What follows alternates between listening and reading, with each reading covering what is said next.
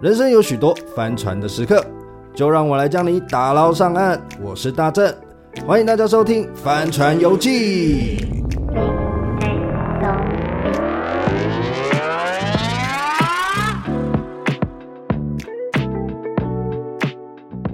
Hello，大家好，欢迎回到《帆船游记》，我是大正。我跟你讲，今天邀请到一个来宾，如果大家住台北市的大安文山区，你可能常常去灵光，常常去六张犁，或是正大附近，你可能对这个人很面熟。他就是之前选议员最年轻，算最年轻吧，最年轻。陈胜文。Hello， Hello，各位观众朋友们，大家好，我是陈胜文。胜文最近在忙什么？最近哦，我自从落选之后，我都跟朋友讲我失业了， 你是然后后来他们应该会开你玩笑吧？就是一个落选人会陈啊，胜文啊。 我我那我朋友多坏，他说。在我刚选，我刚跟朋友宣布说我要参选议员的时候，对他说啊，你一脸就是落选头的样。干这么靠呗？ 我选完，他说哎、我讲中了吗？那你朋友，那你朋友蛮 real 的， 就是真的好朋友， 是真的。好朋友，他才敢开这种玩笑。 OK OK，那你，对啊我其实一直蛮好奇这个、嗯这个问题，就是以前我也是做政治幕僚，对我在松山信义那边，嗯然后呢。你的第一步，大家认识你就是挂看板嘛，对不对？哦他们就讲你什么你看那板你是王对啊，你这看板真的是你当初有什么想法？为什么会觉得，哎，一开始我先扫一波看板？啊，应该这样讲哦，因为那嗯时候我算是在大安文山区，我出生在大安区，长大在文山区，所以我在地方有很多的亲戚朋友，哎，对，所以很多店家其实也认识，嗯，那那些大多数的看板都是朋友或亲戚提供的，哦，是赞助的、哦，对，赞助，所以人家说诶什么，哎我一直以为是人家说是租陈的欸胜文花看板家族花一亿， 听起来超合理的，好不好？不可能的，就嫌议员花一亿是头壳坏掉啊，不可能的事情，哦所以那时候被抹黑的非常惨。是然后再加上，因为那时候我们民进党要通过初选，嗯，我又是新人，嗯，我没有经验，所以我必须要提早开始布局，嗯，让大当家然开始认识我。所以我觉得认识最快当然就是挂看板，嗯。那所以除了亲戚朋友提供的之外，我还要一户一户去按电铃。哦，有去拜托，他们说：“哎，你好，我是新人陈胜文，想要选议员，看能不能给我一个机会。”嗯嗯嗯那当然我知道那时候超级常被打枪的，一定的但是我抱持那种撒网的心态，嗯，我讲跟二十个人讲我的理念，那至少有一个会回我。嗯，哎、我跟你讲，我我之前在当助理的时候，啊我是团队看板王，哦，你最会找看板我了，超会，我我没有到最会，我不敢啊说最会，但我很会。我记得我那时候业绩很好，因为哦很好嗯在松山区比较难嘛，毕竟松山区的选民结构啊就是那样子，然后在民生社区要挖一些看板很难。然后，可是我那时候不知道是运气好还是亏好，还是我跟你有一种共同的设置，就是我不管你会不会，可是我要开口，你拒绝哦我就算了。那没关系，那起码我要知道你是怎么样的，然后就顺便拜票嘛，就对我而言就是嗯对对顺便对对帮对老板拉个票嗯。哼嗯你不认识老板啊，现在认识了，那你挺不挺我我没有办法，可是我起码我在做幕僚的工作，可以让你认识我老板。哦然后那时候我就了解觉得其实政治工作是好玩，哇，你这好幕僚啊！唉，也是很辛哎苦，你你你们那边早餐店多不多啊？也多。我都是每天吃早餐，我吃到很多早餐店都让我挂看板，你 每让我就贴是你每次去不一样的拜票认识也高对就高官一下，对对对对对，那、哎但是他很认真呢其，实人家说什么两百面看板，哎嗯其实没有那么多，一百八是不是？没 有啦。大型的看板真的少，哎，大多数都是小型的，或是不然就是你让我就是贴个，布条海报这对样，你让我贴一个什哎，么海报？我看过，你知道六张犁那边有一间没有没有招牌的豆浆店，啊还是什么的、哦里面就有海报对，里面就有对不对你的海报。我心想说，哎、这里也有哦，所以那时候讲两百多面，那是被媒体渲染的，是。然后再加上人家的政治操作，嗯，没办法，因为你的家族的问题不是问题啊，就是因为你家族背景的关系，所以你一定会被放大检视吧。然后跟财力有关的，跟一些地方势力有关，这没办法。嗯对没办法这个就是因为家族，这也不算原罪，就是你就出生这样，这是你必须背负、嗯哼嗯你必须承担的事情嘛。既然你要出来选，你也知道政治人物要当剑拔，就是就是人容易被修理。就是你可以骂的就尽量了。 对啊，那你怎么会一开始你怎么会觉得需要踏出这一步？因为其实老实讲，以外人来看你们，就是顺顺利利啊，顺风顺水，明明可以有好日子可以过，或者是去一间你很喜欢的公司，嗯应该也没什么大问题。那为什么你要来这边接受这种水深火热的哦考验？我讲我的故事给大家听好了。来，我高中毕业之后，那时候就对政治蛮有兴趣的。嗯，然后那时候我到到了中国，那中国那边其实有蛮多的国民党，那时候是马英九时期，哎，你你高中就过去看看？高中毕业，高中毕业啊大对，大学所以的我等于时候大学在中国读书。哦，是对，然后那时候马英九他不是很常讲什么两岸交流，是对，然后那时候国民党有很多的，比如说议员啊、中央委员啊、中常委，他们是常住在中国的，哦，真的、哦。对，他们是等一下这可以讲吗？这这是公开的吧这是公开的吧？你们不是每天都在 去吧？对的。 ？OK，然后我讲我我要讲更多秘辛给大家听。 那时候呢，他们都会带着很多的台商，哎然后去中国跟他们做交流，是比如说什么交流会啊，什么会谈啊，跟中国的高官见面，是最主要就是要刺激两岸的经济互动。哎那这听起来哦还不错。那当时我们也是在这个氛围下面，我们把我家的公司叫台湾人本，嗯，是在做生命服务的，对我们发展到中国去，嗯，那那时候原本都很正常，我们是依照他当地的法规去设立这个公司，对然后后来我们经营了两三年左右，突然中央政府，中国的中央政府，对老共啊嗯，他发了一个红头文件，突然说我们这种产业、这种经营模式属于不合法的。就突然就变不合法了。对，但是他没有依照哪一条规定或法律，嗯哼，他他就就是直一接说张一张指令对，下他就，说你是不合法的。啊哎然后我们一夕之间，所有的公司全部都所以是没有办法灰飞烟灭有一些投诉或是去申诉的机制啊，是有对吗？，这时候我就想到了国民党，对，因为那时候国民党带我们过去嘛，是所以我就去找了国民党这些官员，是讲说啊，我们公司遇到了这样的问题，你们能不能够当民意代表去和中共对话？对话一下，对，然后沟通结果一下你知道国民党回我什么吗？等一下我好紧张， 他回你什么？国民党他跟我讲说，但谁我就不讲 了啦。好，OK 他说你在中国就是要遵守中国的游戏规则。啊哎，谢，我那时候听到差一点，可是这种这种就是这种回复我就是想得到了，但是这件事情让我看到的就是集权政府，嗯，他没有办法带给人民保障，就是他的这个呃，应该说这个体制是不健全的。嗯，你当你出现问题，当当你有想要跟政府沟通的时候，你真的是没有办法。对啊，因为他他就是一言堂嘛。嗯我说实在的，他就是觉得你可能已经侵害到他，或者是你已经让他觉得有威胁性了。对他没办法，他就只能就就很多像很多像 Nike、Kobe，那时候 Jordan 不是在那边有仿冒品吗、o k 最后都是谁赢？山寨榜赢啊，嗯山寨嗯就一样的感觉。对我来讲是这种感觉。其实我觉得当时的国民党哦，我讲难听难听一点啊，他们就是中共的协力者。中共你骗台湾人钱呐、啊那你谁谁把台湾人带过去，就是你们这些国民党的人呐、啊不是，嗯，我觉得 我们是有史以来开播最凶的来宾、是在凶什么？我跟你讲，好，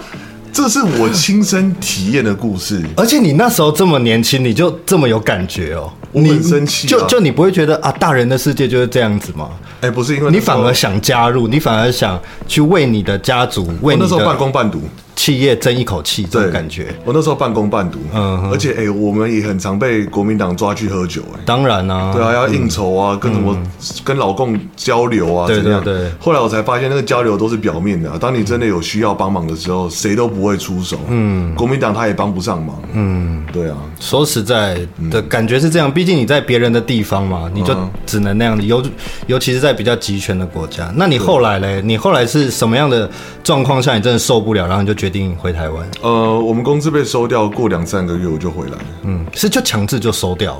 哦，呃，还是他有经历过一个很严谨的过程吗？还是没有？就就是那一张纸一。个礼拜算严谨吗？哎、你一个公司要过去，没有个几千万，哎、对啊，我们那时候烧了真的蛮多的，我靠，那那很值得、比欸。选举多很多啦。不要再 说不要再说什么我选举花一亿了，真的没那么多，好不好？哎 OK OK OK，、好，就是那种状况下，然后你两三个月就回来，所以你嗯哎对从中做最大的努力，你觉得是什么？从中间哦，就是把我当时有跟国民党喝酒的那些人全部都拜托一遍了、啊看有没有机会啊。嗯嗯。然后后来就没机会了，所以其实我们整个家族对于国民党来说，算是蛮失望的。嗯嗯，对，感觉像一枚弃子就对了，呃，对，嗯，有点这样的感觉。没错。而且现在其实也有越来越多的台商哦发生这样的问题。那回来以后也讲说，确实在中共遇到问题，你没有办法跟政府沟通，所以这个集权的体制是真正出了问题。嗯哼，那也是因为这个原因，让我们了解到说台湾民主它的可贵。当然，当然，因为你是有遇到啊，因为我们现在听都是听二手消息，嗯毕竟你是一手，而且你是真的不像我们平民老百姓过去可能就是打工仔或者怎样，你是把没有一我去也些是专业打工的没有，可是你是把一些比如说你在台湾生命服务的企业，这种文化带过去，然后你是把你们专业带过去，所以你在那边。相较其他过去的台商来讲，贡献度的程度会比较大一点。当然，也是希望说，诶，在处理事情的时候，呃，他们的东中央会比较看重一点。那显然是没有嘛，他们还是以他们国家的利益为重，对并不是我们想象听到的所谓的两岸一家亲或是那一种状态。其实有时候在你的体验上是没有吧？呃，他们说两岸一家亲哦，那个它只是一个表面上的口号一样是，就跟爱情摩天轮一样。 但你私底下他们到底有没有把你当一家人 OK 还是有没有赚的，有没有赚到钱？所以我举一个跟大家分享一个例子，人家说民进党执政，蔡英文执政，那也因为。这民进党对于两岸之间比较硬嘛，对所以台湾人赚不到中国的钱，对但是我们数据翻开哦，马英九还有跟蔡英文执政的期间，反而是蔡英文执政期间，台湾这个贸易哎是顺差还是逆差，反正是赚的比马英九时期还要来得多。嗯嗯。对，哎、我就喜欢你这样子。就是我们前一阵子才讨论到一本书，叫做《真确》，它就是教我们怎么认真的看待这个社会跟世界。那本书里面就是在讲说，我们很常把世界想得很糟，就好像我们被新闻媒体一直说，如果你对中国，你去忤逆他，你天军购，你去干嘛？你就是惹怒他，他就是断你的联系，断你的经济。可是真正就像你说，你把数据翻开来，诶，好像不是这样，我反而得到我站着也把钱赚了的那一种哎，感觉。对对对，有这种感觉，有这种 feel。对对啊，所以其实我觉得最重要的还是要强化自己啊，不是说嗯你要去舔谁干嘛干嘛，就很像是如果你想要你的草原有很多只马的话，你不是去外面找马啊，嗯是你是要先把你的草原顾漂亮，那马自然会过来吃草啊。了解。那你回来台湾之后，第一件事你是就开始投入政治了吗？没有，其实回来台湾那段期间，我还蛮彷徨的。嗯，那那时候有看到民进党青年部，哦，对他有一个叫青年年入军政，青年入政。，对他们，反正就是青年军，他们当时的活动叫青年入阵。嗯，那最主要那一届呢是要帮蔡英文打赢二零呃二零年总统的选战。对，对，然后所以那时候我有去参加。嗯，那参加完之后，呃，我就继续走民进党，然后后来到邱志伟委员办公室当主任。哦，哎、其实我觉得到办公室当主任那一段期间，让我的启发是最大的。怎么 说？原本我对于政治的印象真的是蛮糟糕的，嗯，因为看到国民党这样。 OK，然后后来我到邱志伟办公室以后，他下午跟我们开会，我还记得那一天开会他说了什么事情。他说：“你们每天都要看报纸、看新闻，对了解地方到底发生了什么事情。就是要做舆，对就是要做舆情嘛。对，原因就是因为他没有办法看到他的选民遭受到困难的时候，他却不出手帮忙。嗯，所以那时候其实让我还蛮感动。我想说，哇，原来政治它确实可以帮助到地方的选民，确实，而且它哎、变了很多预算帮地方。嗯，确实，以前我其实我做政治幕僚，后面其实我也才做一年，可是我觉得这一年蛮开心的，就是确实我们可以透过民意代表的力量，帮助嗯到一些想要帮助的人，是真的。了解。对啊，也是蛮开心的，在这一年，虽然我跟我们老板那个派系不一样， 没有派这派系无所谓，对，但就是学习我。嘛我。确实在他身上看到说政治的正面的那一面，嗯，所以这也让我想要出来选举，嗯。那当时我们家里是在做生命服务业嘛，嗯，所以从小我算在生离死别中长大，嗯。那我对于长照、乐龄生活、特别感兴趣，嗯，我很关注这个议题，所以当时选举的时候，我主打乐龄生活都会区，我想要照顾到所有的老人家，嗯。了解。那在这一段过程中啊，尤其因为其实因为其实你也不能说全输，因为起码你有赢过一场初选。初选啊哎、那也不容易哎、其实我觉得初选也蛮困难哦，的出去很硬啊，很硬啊，而且我觉得。初选的得失心也蛮重的、很重因为他就是你第一场你真的没了，就代表连党内的人都不理你，你真你真的没机会了，你就再见了。真的就你就不用想政治生涯这件事情，哎、好像是哦。很很紧绷，因为我们那时候差一点要初选，然后后来啊对没有，你们你们四席嘛，对你们不用初 选。啊后来后来没有，然后就大家松一口气，！哎恭喜你们不然那时候初选我看也是杀的很疯哎、但我觉得有初选也有好处啦，嗯，就是你如果新人你不经历初选这一段的话，你其实很难把你的知名度往上拉，这也是对啊，因为你就直接进先入大你学，要先冲一波热度对啊，才你先跟你党内的 PK 一下，嗯练剑的。也是。啊那你在这个第一次选举的过程中，你有经历过什么比较特别的事情吗？在你的人生经历中，经历过比较特别的事情哦，我觉得我跟大家分享说，选举期间我都在做什么事情好了。好啊，我觉得我算是蛮土法炼钢型的那种，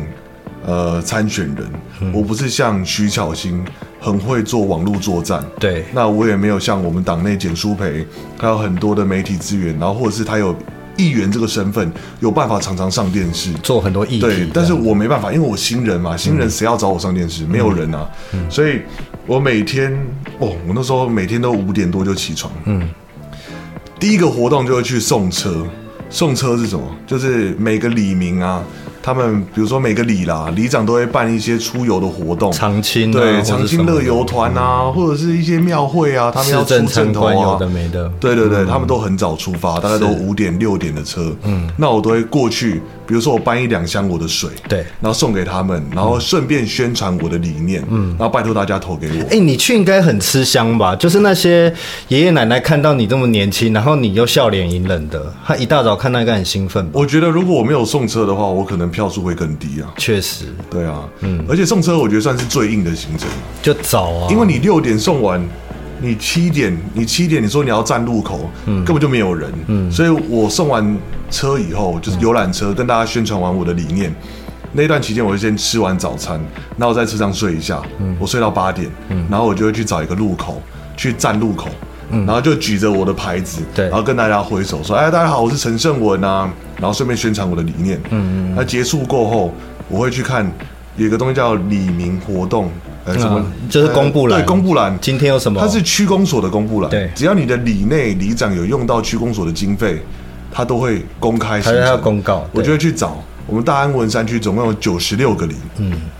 我敢保证，至少每一个里我都跑过五遍以上，嗯，我都是用那种土法炼钢的方式。然后去看有什么，比如说最近有母亲节活动，对嗯我可能每个旅我都会去露面一下，跟大家做自我介绍。嗯，然后下午去看有什么宫庙啊，然后到一户一户的去按电铃拜访，哦，你有在走礼哦？哎也有也有。诶，对，然后到晚上再站一次街口，嗯，我觉得晚上也还蛮下班有车潮用，这样子嗯，晚上也蛮有用的，嗯。然后晚上的话就要看有什么餐具，嗯。但是我选举期间我真的都没喝酒，嗯，因为喝了隔天真的起不来。很麻烦了，我觉对得啊，隔天而且起不喝来酒也不一定好。啊你，是啊啊，你没有去追垃圾车哦。哎，也有哎，你都忘你你没有讲我都我忘要记提了。醒你，以前我对对对对最痛苦的就是追垃圾车。哎，怎么说？我觉得追垃圾车很可怕哎、为什么？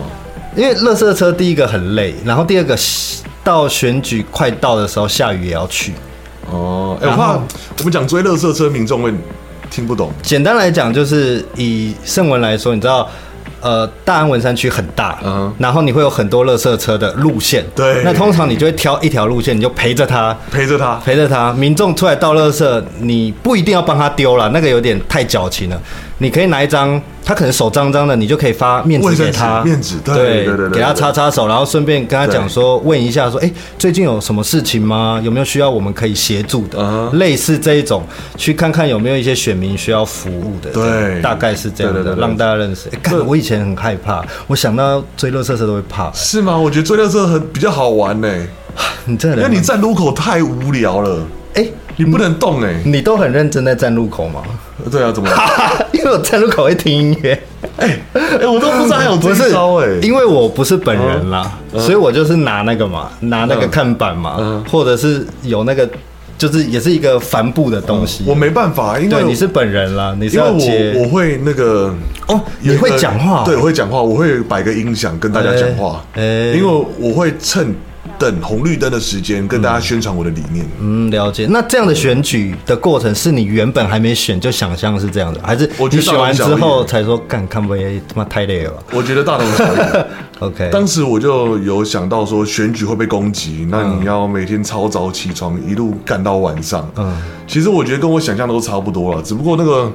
当时初选哦，还有大选最后面那个火力攻击，真的是有点大到超乎我的想 象。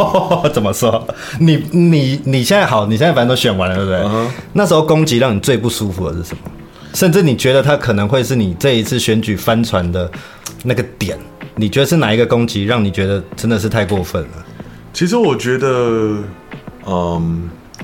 是所有的点加起来才让我翻船。对，对，那当然也有我自己个人的因素了。我可能再更努力一些，嗯，我搞不好就有机会。对，对我也不能完全把它怪到我的对手身上。当然，其实那时候他们攻击我，主要有几个点啊。在初选的时候，他们就已经慢慢开始酝酿，嗯，酝酿说这一波攻势，嗯，那我的攻势是什么？他首先会说我们是家里做人本啊，对财阀出来选啊，对然后再加上当时那个严宽恒嘛，严家楚，哦，哎，跟状你绑况在一起吗？就是议题很容易绑在一起。哎、对，因为那时候其实大家都非常不喜欢权贵，哦然后你再从懂政意思，他还拿公有地拿过来盖自己的豪宅，然后又搞一些搞东搞西的，所以民众会不喜欢这种人。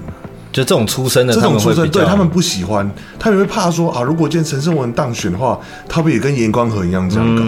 所以当时他就是可能操作这个味道，就抓着这个点在对，然后再来还有几个点哦，就是讲说我之前在中国的经历。哎、这个在政论被我打很凶、我哎明明就是民进党少数拥有跟中共对手交手过经历的民进党党员，是什么号的打你打这个打？李正浩啊， 对李正浩打你，我我我前几天还遇到他哎、是什么节目遇到他？是不呃是？没有，前几天有一个慈善晚宴，他有出席。哦我说，哎、李正浩，你就是平常最爱修理我的 那个。他说啊，拍谁拍谁，他说人在江湖飘啊。 他说你你们这是私下和解是 不是？ 他说没办法，有时候工作不得已。哎、我有印象，你有一阵子被打蛮凶，我记得周玉蔻也打你打蛮凶的。哦，周对玉对蔻最疼我的就是 Coco 姐， 那时候修理我修理很惨。真的，我那时候看到我说哇，这个人的威胁性是不是有拉起来？比如说你的民调是不是升起来，人家才想把你打下去吧？你如果民调都一直没有的话，大家干嘛嗯他们你连？打你完全都不想打所以所以你我那有时候一定有民调或是什么地方被看到，让他们可能现任或是一些派系上觉得哦不行，这个威胁到我，嗯我要开始所以选战它分为两种啦，一种就是冷战，一个是热战。那以冷战来讲的话，就是好比说我都不去触碰你，我不去动你，你就完全没有声量。那再来，他觉得哦，你的声量起来喽，但是我要把你的声量。支持度变成不支持度，他就会用这种修理我的方式。他从中共同路人，然后再来到这个财阀，再到挂看板花超多钱，就是用各种方式去带领民众的意识，觉得说陈胜文出来选举，他就是要出来，可能要搞东搞西啊，或者是为了自己的企业，会用这种味道。嗯，感觉就是了啊。但说真的，我不得不说，这些对手他用的作战策略让我非常佩服，我觉得有起到效果。确实，因为我我印象中，其实你那时候打选战打的蛮温的，就是你其实没有特意去攻击人或是怎么样。因为我想说，我就是好好做我自己的作战策略，我就好好去走地方，可见这些人真的是厮杀，很厉害。好，很厉害 哦。哎、我不是那种完全只会批评对手的人。哎、对，我比如说像习近平好了，哎我我真的不是很喜欢他，因为他是中共的领导人，嗯但是我佩不佩服他？我超佩服他、哎，嗯二十一世纪还有人能够称帝啊，这多厉这也害，是不容易对啊，像我的对手，他可以把一个， 哎、跟中共交手过，但是反共人士，把他。批评成中共同路人也是，不我也觉得容易他们也蛮厉害的。反正选举嘛，各式各样的花招都会来。不过我们刚好提到一点，就是你的家世背景的问题，就是不管怎么说，你的家世背景没有办法改变，那他。他有可能是你的阻力，就像你被攻击的对象，他也是你的助力。那你是怎么从中达到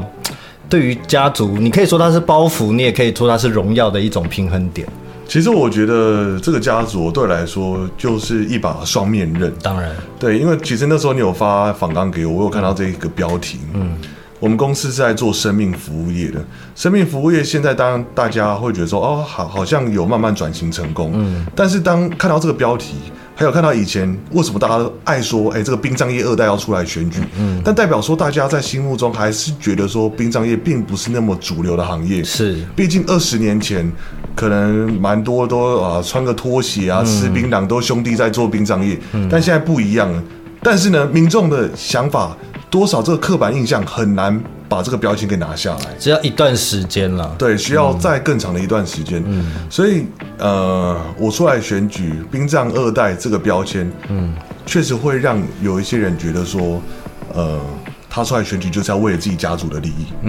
他刚刚讲到呃生命的殡葬业这件事情，其实我自己也很有感，就是对于一般民众观感，我还记得我第一次就是跟老板去那个去公祭，嗯，然后因为我很因为一般人根本很少会去那个殡仪馆嘛，对，我们根本很少在参加公祭啊。然后我那时候去，我那时候还很紧张，我还就什么拿了盐巴放在身上，什么什么，然后老板就说：“哎、哦你在干嘛？”我我我说：“呃嗯，我就弄一些要准备，等一下这么爱潮水的，因为真的没有，我真的没去过。然后我想说，我又不认识他，还是怎样？可是后来老板就跟我讲说，其实你来都是好事，因为你认不认识他无所谓，可是你就是帮他助念，你祝福他，送他最后一程，不管怎么样都是好的。对就是你都是在存善念，然后对嗯你就是在积阴德，就是送就是送他一程嘛。而且其实我们老板以前最重视的就是他可能不会 miss 掉什么参会，他觉得都还好。可是公祭基本上有发，他一定都会去，因为那些会发给他的人都是曾经帮助过他的。嗯那这个是他身为议员能够用民意代表的身份帮这个人做最后一次的事情，就是送他走。这件事情我很有感，嗯我觉得很重要。这件事我真的很有感，是因为有一次我在站垃圾车的时候，我就有穿背心嘛，然后就有一个老阿嬷就来跟我握手，我想说，哎、你是谁？可能是支持者嘛。然后你知道她讲讲就快哭了，她就说。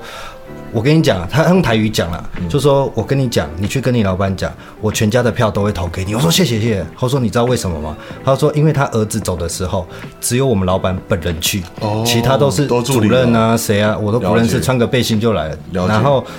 就是我会觉得。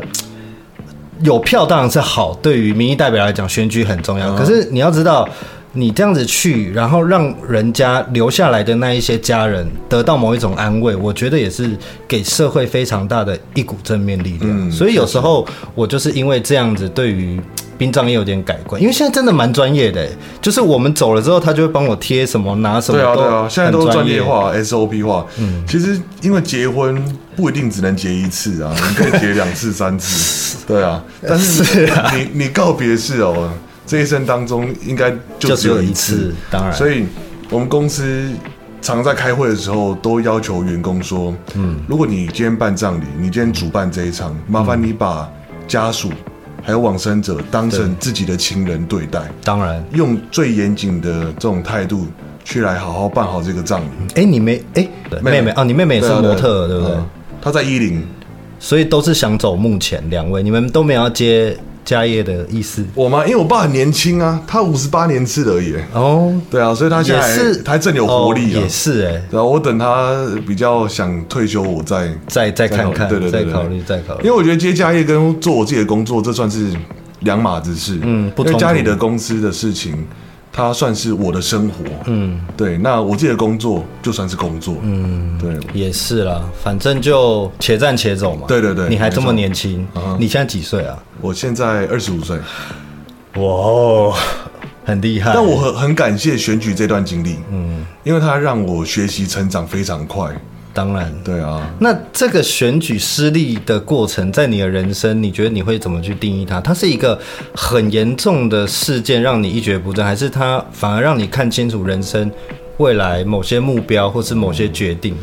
我觉得选举失利这件事情对我来说，并不会是说是什么黑历史。我很感谢当时我勇敢踏出去走这一步，对因为在这个期间，我认识到太多朋友，当然那我感谢到大家的帮忙，那我自己也学习到非常多的事情，很像我参加一种社会超级的夏令营，嗯嗯嗯，就为期两年的夏令营，然后整天电视都是你，然后就是因为这两年让我整个人蜕变，纯爷哦，看到镜头会超怕你。哎，你是两年哦？你是做我搞了你两两年年欸前？哎，那蛮真的哎，那真的很很硬久哎，真的很硬因为一般新人了不起一年半一年，差不多。哎、我分享一下我当时落选那一天我在干嘛好了。那时候我就在躺在床上，我在看票数，因为我对我对嗯数字很紧张欸蛮敏感的。嗯，我那时候看哦，好像开票开一两个小时，我大概就知道我会落选。嗯，我手机就放下。嗯，但是我那时候心情很平淡，因为我在想说，这到底是不是现实？我从来没有想过我这场选举会输，哦，你真我的觉得我吗？百分之百一定会赢，哦哎，因为我真的很努力，我对得起自己。对，哦，然后结果我看到那个票数，我想说完蛋了，我应该不用再继续看下去了。嗯，然后我电话有接是有接，那我也不再去问朋，不太不再去问我的幕僚，所以你在现场看票状况如何？因为我看那个网络数字跳动，我大概就知道可能票数会落在七八千，会顶多九千票，应该就是落选头左右。嗯，然后那时候我票还没开完，我就跟当时的女朋友。我跟她说：“哎、我们去看一场电影好不好？”等下当时的女朋友是什么意思？就是女朋友了，现在就换，没有没有 换，我单身，好不好 OK 我现在单身。哦，那时候哎、我觉得我很对不起她的事情就是，她陪我这两年的期间，嗯，都不会吵着说她想去哪边玩，因为她真的体谅我的工作，我也没有好好陪她看过一场电影，嗯。连那一场电影我也没有好好陪她看完，嗯，因为看到一半，我同事说，哎、他们很难过，他们在喝酒，叫我过去，嗯，然后我看到一半，我说我也没心情看，我去陪一下我幕僚，嗯 然后把我女朋友丢在电影院里面，然后去跟我幕僚喝完酒以后，我回家，那为什么不带女朋友去啊？因为那时候其实都没有公开，我都没有跟我哦幕僚哦，讲。对了，哦对，懂意思，那个我把它时候嗯藏得很状况。好，因为其实我跟你讲，政治真的太黑暗了。等一下这可以播吗？这可以播啊，没关系啊。 OK，好我现在我现在很 free。哎，OK，对好，那时候因为我怕说政治会牵扯到他，当然他的隐私也会没有，有所以那时候我真的非常非常的小心。嗯，然后那时候我跟我幕僚喝完酒以后，我回去找我女朋友，我再自己敲了几杯威士忌。嗯，那时候敲完，我在醉的状况之下，我才清醒过来，接受这个现实，就是我没有当选。嗯，那时候爆哭哎、嗯，哭了很久，然后隔天还要跟家人吃饭，因为我们家人也好久没有好好吃一顿饭。嗯，然后那时候跟家人吃饭，他叫我，哎、跟一些亲朋好友讲讲话，谢谢他们。我讲了两句话我就哭了。这压力很大啊。然后说谢谢大家，我呃，然后我后后面的话我真的讲不下去，因为我就哭了。嗯，然后幸好我家人也很体谅我，然后说啊没事啊，不要讲不要讲。嗯嗯嗯。第三次哭呢，是我们派系的大佬有约谈我去他办公室。黄成功，哎，对，黄成国，没错，就是黄成国。所以有一些人因为黄成国他最近的新闻跟他做切割什么的，嗯，但是我不是这种人，因为我觉得出来你不管选举、走社会，还是你工作，你都是要感要恩啊有忠志，吃果子拜树头。我感谢黄成国对我的帮忙，嗯。那那时候他约谈我去他办公室的时候，他也讲一讲，他说啊，没有人会怪你，你很尽力，我们也看到你的努力。然后讲一讲，哦，我又哭了，但是我就哭这三次，嗯，我后来就没哭了，所以你在平复的过程大概多久？一个月左右，呃因，为你后来还是有卸票行程嘛，去看看帮助你的亲朋好友，对一定都会有一些感伤啊，对对对对对啊，我平复的时间呢，我觉得是到我花了三四个月吧，对，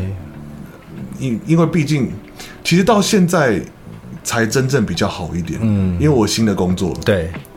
我落选之后，我很感谢一传媒的宣董事长，嗯，他把我找过去去当主播，嗯，那至少让我有一个工作，嗯，那我对于现在工作我也蛮喜欢，蛮开心的。嗯，蛮好玩的对。啊，所以大家有机会来看一下一传媒，哎，你是网路的吗呃，？网络的，嗯，嗯，所以你都在做什么？做新闻啊，嗯，主播，你播你是跑外面还是怎么哎，样其？实都有。我最近工作还蛮忙的，要当主播，又要出去采访，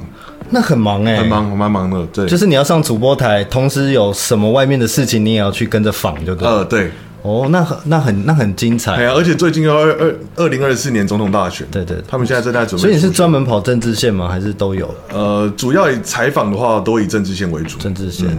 o k OK，嗯对反正选举不管是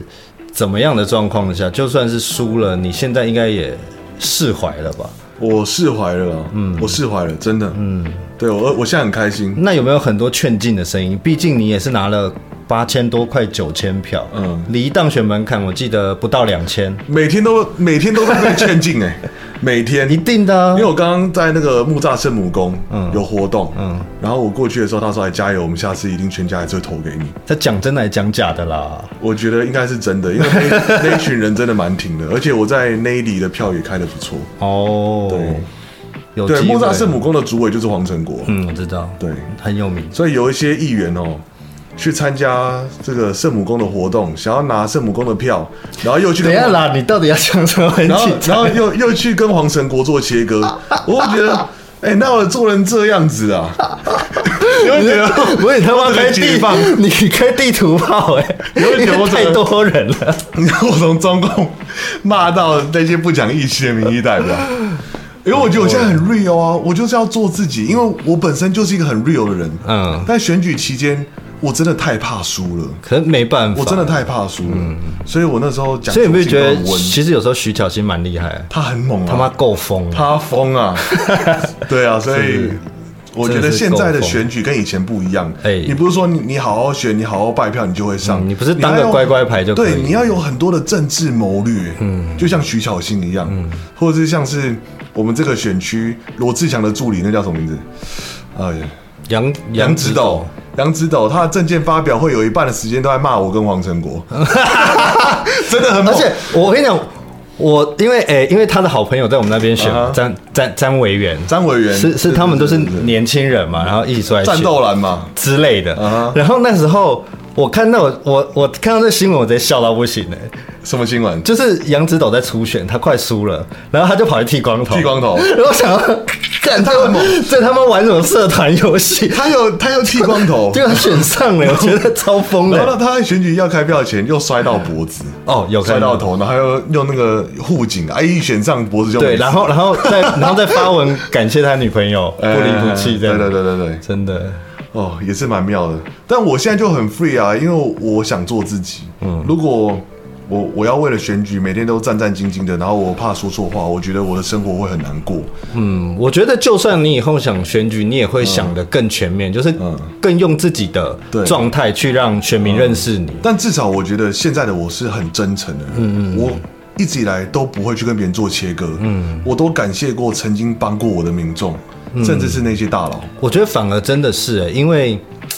你可能那时候太想赢，所以你觉得包袱会更多。对那有过一次失败之后，你就会觉得这这这就是你人生的一个经历，对一个选择而已。那时候这个不敢讲，那个不敢讲，我到底要不要回击？那在网络上面遇到网军，我到底应该要怎么做？嗯，我现在遇到网军，我都网网军啊，我都说截图时间，说现在已经晚上十一点了，你们再继续干我干下去，你要跟你们老板申请加班 费了。哎然后我这个一发出来，这个下面都没有网军留言，很奇怪。现在还有人攻击你哦、那时候比较我少了吧？现在我那时候我发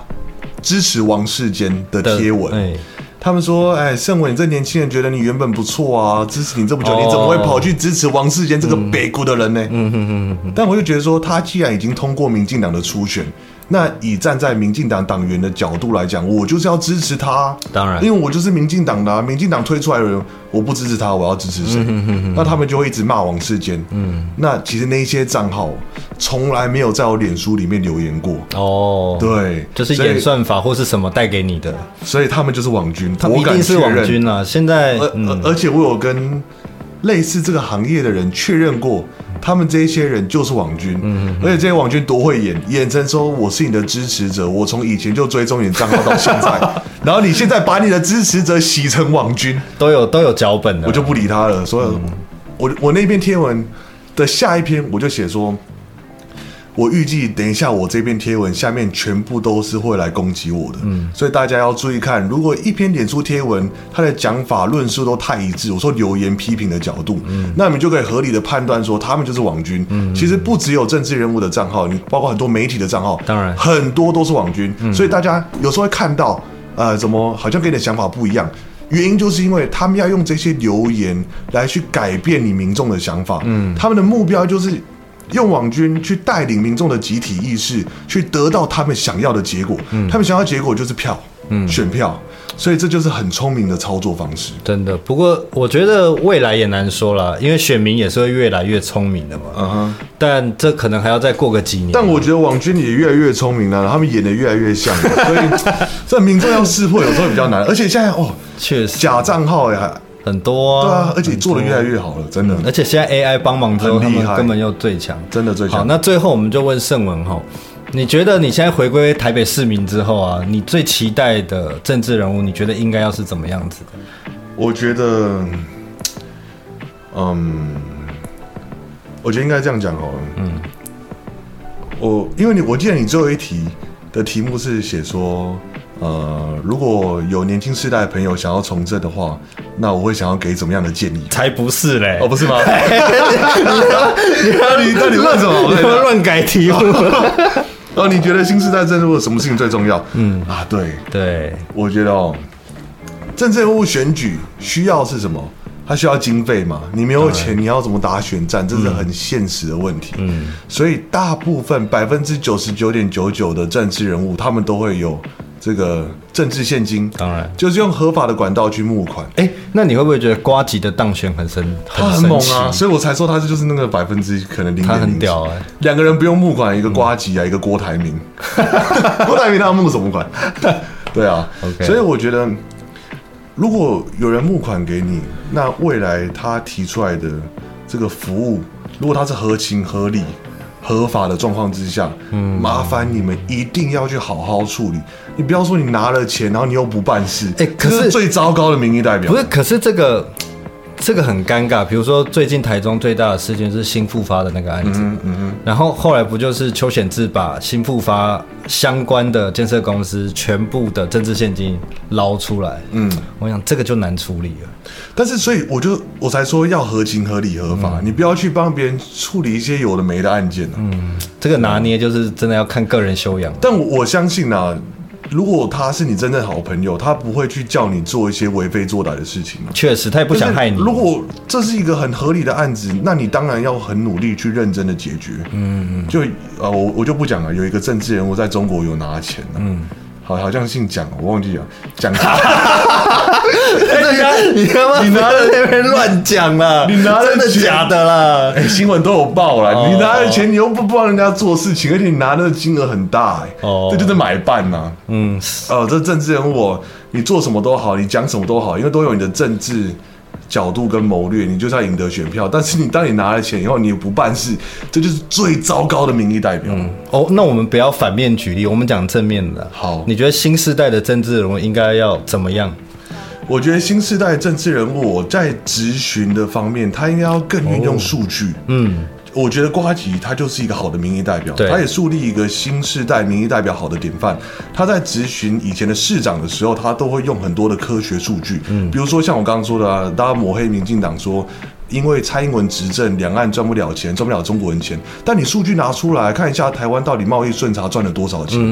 所以我觉得所有事情你不要就是用很戏戏剧化的方式去骂，嗯你要拿出数据来去佐证，嗯，然后你咨询你不要去作秀啊，嗯去做一些无意义的事情，去浪费官员的时间，嗯，你应该要把你的这个哎问不题是啊点提出来，这样可以吗？可是我觉得王世坚的秀就蛮好看的啊、我个人很爱看他咨询哎。啊对了我看他咨询很舒压哎、这是他的风格、 啊，这是他的风格、啊。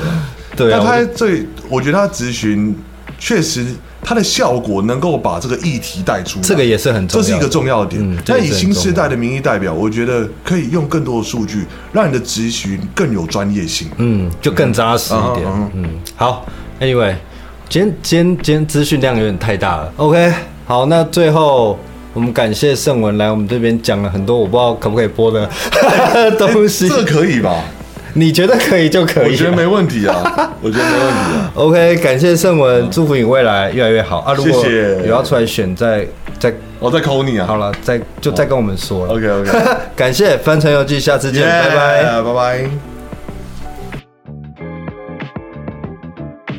帆船游记。